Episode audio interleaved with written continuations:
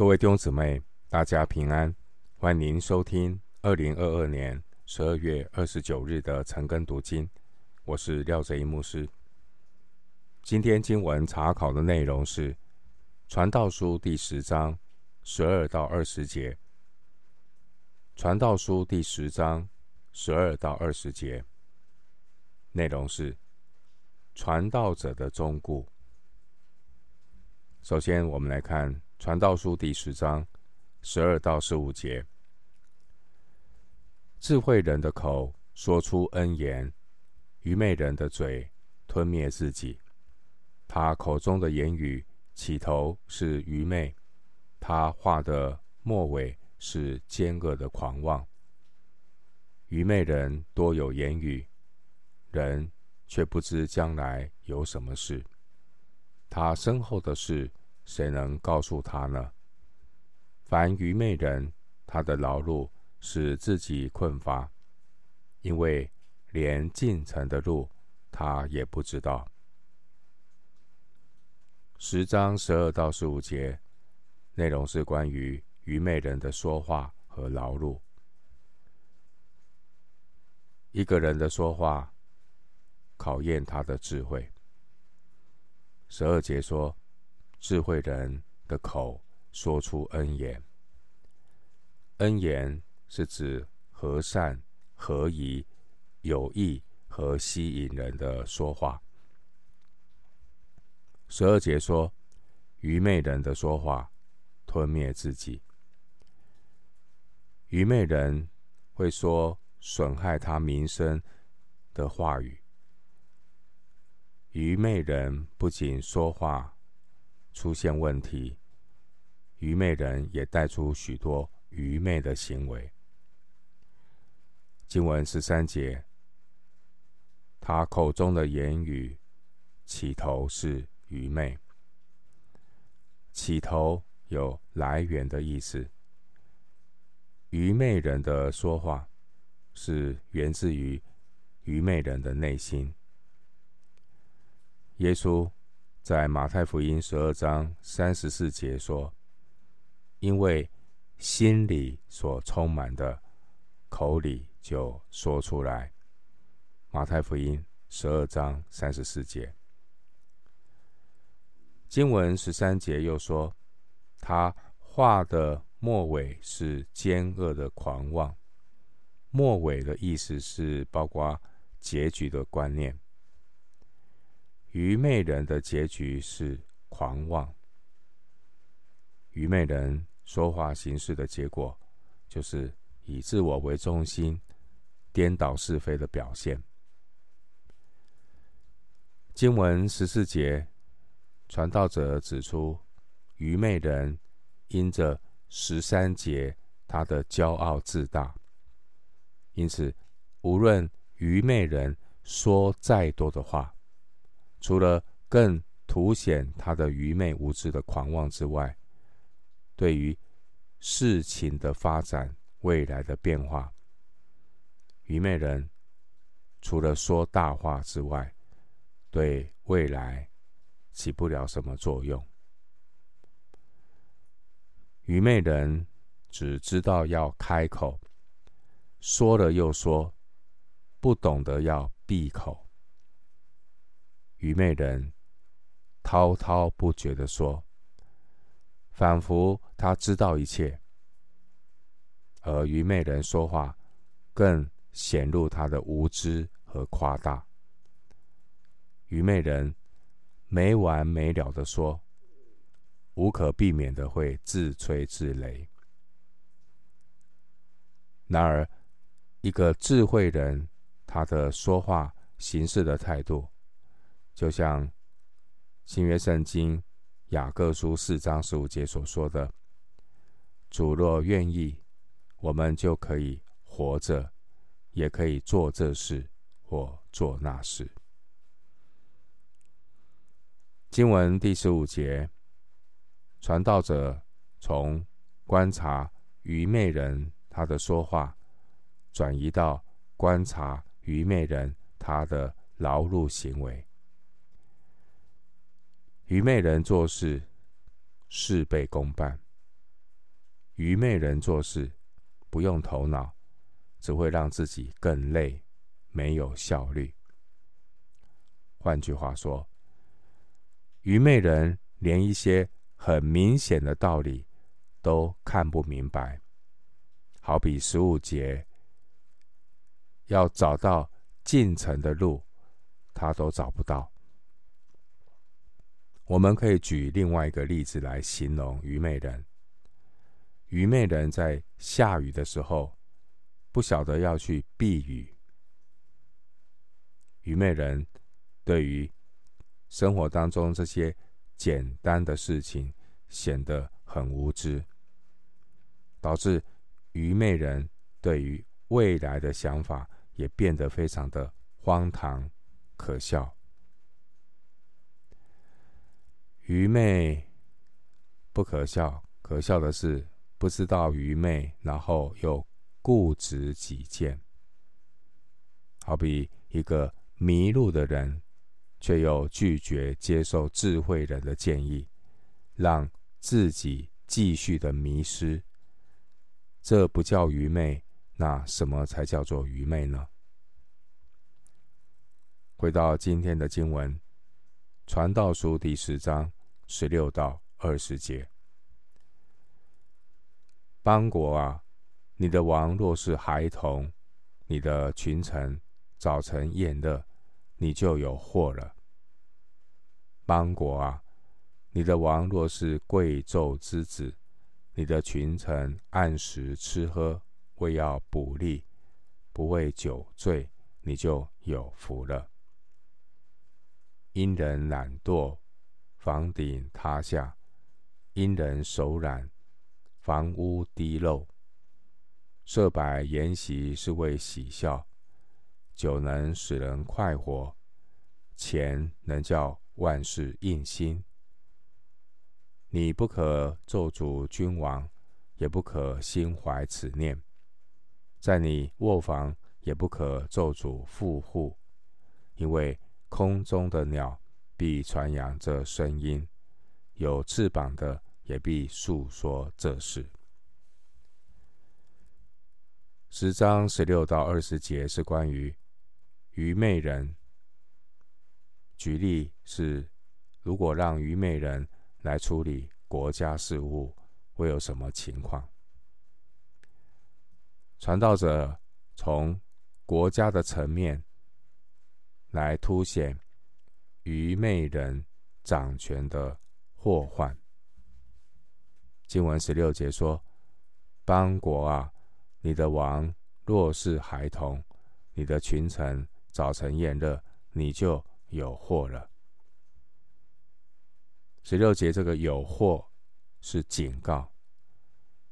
那什么是有福呢？传道者用十七节来做一个对比的说明。换句话说，如果是一个愚昧人做领导者，做国家的领导者，那这个国家就有祸了；如果是一个智慧人、成熟的智慧人来担任国家的领袖，那这个国家就有福了。传道者强调，一个国家的蒙福之道，首要条件就是必须要有一位成熟的领袖。经文十六节提到，你的王若是孩童，孩童是形容不成熟的领袖。孩童最大的情况，我们看到的是以自我为中心。小朋友在玩乐的时候，你的就是我的，我的就是我的。孩童比较自我中心。如果让一个这样的一个自我中心、不成熟的领袖来担任国家的领袖，把国家重大的事务当作办家家酒来玩，那这个国家就有祸了。当年所罗门王，他自己认为自己不够成熟，所以他向神求智慧。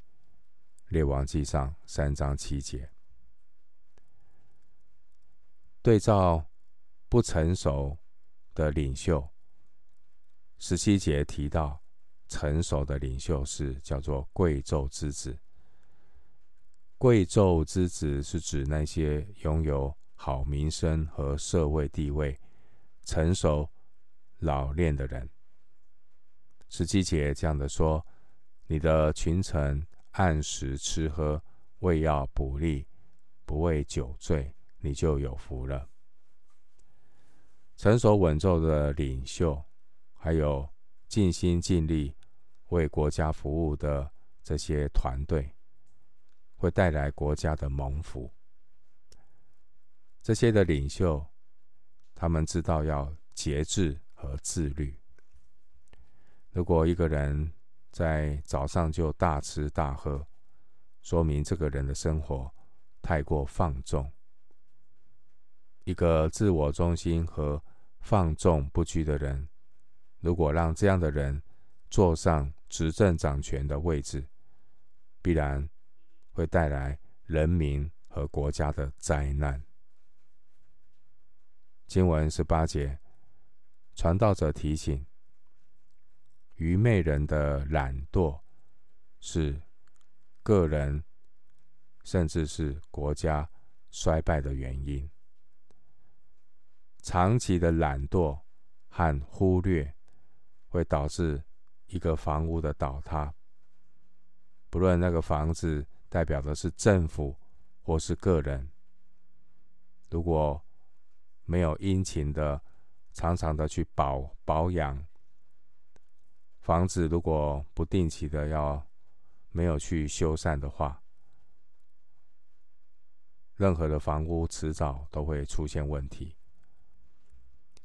经文十九节说：“设摆宴席是为喜笑，酒能使人快活，且能叫万事应心。”传道者他并不是一个享乐主义者，他也不是一位苦修主义者。传道者，他是以日光之上的视角来看日光之下的享乐。经文十九节提到人间的宴乐、喝酒的快乐以及金钱的使用。十九节的重点是要提醒人，不可以将享受人生作为唯一的人生观。请留意十九节最后一句话。十九节最后一句话说：“钱能叫万事应心。”传道者要指出，金钱的确能够买到人所需要的饮食和享乐，但十七节也提醒不要醉酒。人用金钱买醉，但醉酒只能让人忘掉，暂时的忘掉烦恼。但是并不能够解决问题。金钱能够买到酒醉，但买不到智慧。金钱能够买机票到各地去旅行，但金钱无法让你通往天堂。人生命的光景，并不是以他拥有多少财物来衡量。身外之物的财产，人死之后都变为遗产。人是生不带来，死不带走。经文二十节，这是传道者的忠告。二十节也是对第四节的回应。经文二十节，传道者提醒我们：当我们看到。国家的掌权者愚昧、不听谏言，导致国家施政、出现各种问题的时候，也让人民百姓生活痛苦指数上升。面对这样的情况，二十节传道者提醒我们要保持平静。二十节说：“你不可咒诅君王，也不可。”心怀此念。经文二十节又说：“空中的鸟必传扬这声音，有翅膀的也必述说这事。”这是一句谚语。人以为自己说的话没有人听见，但隔墙有耳。一些料想不到的鸟儿会传扬这讯息到王宫里。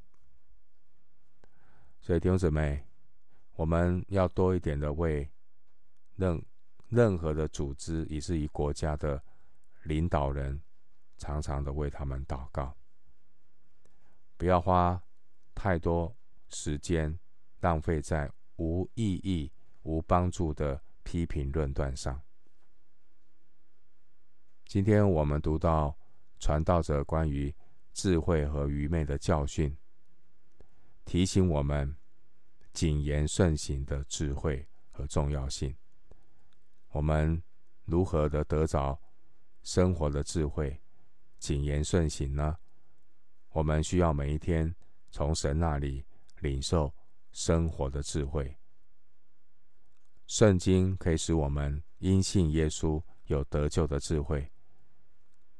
圣经的话可以帮助我们在充满罪恶、苦难的世界中与神同行，靠主得胜。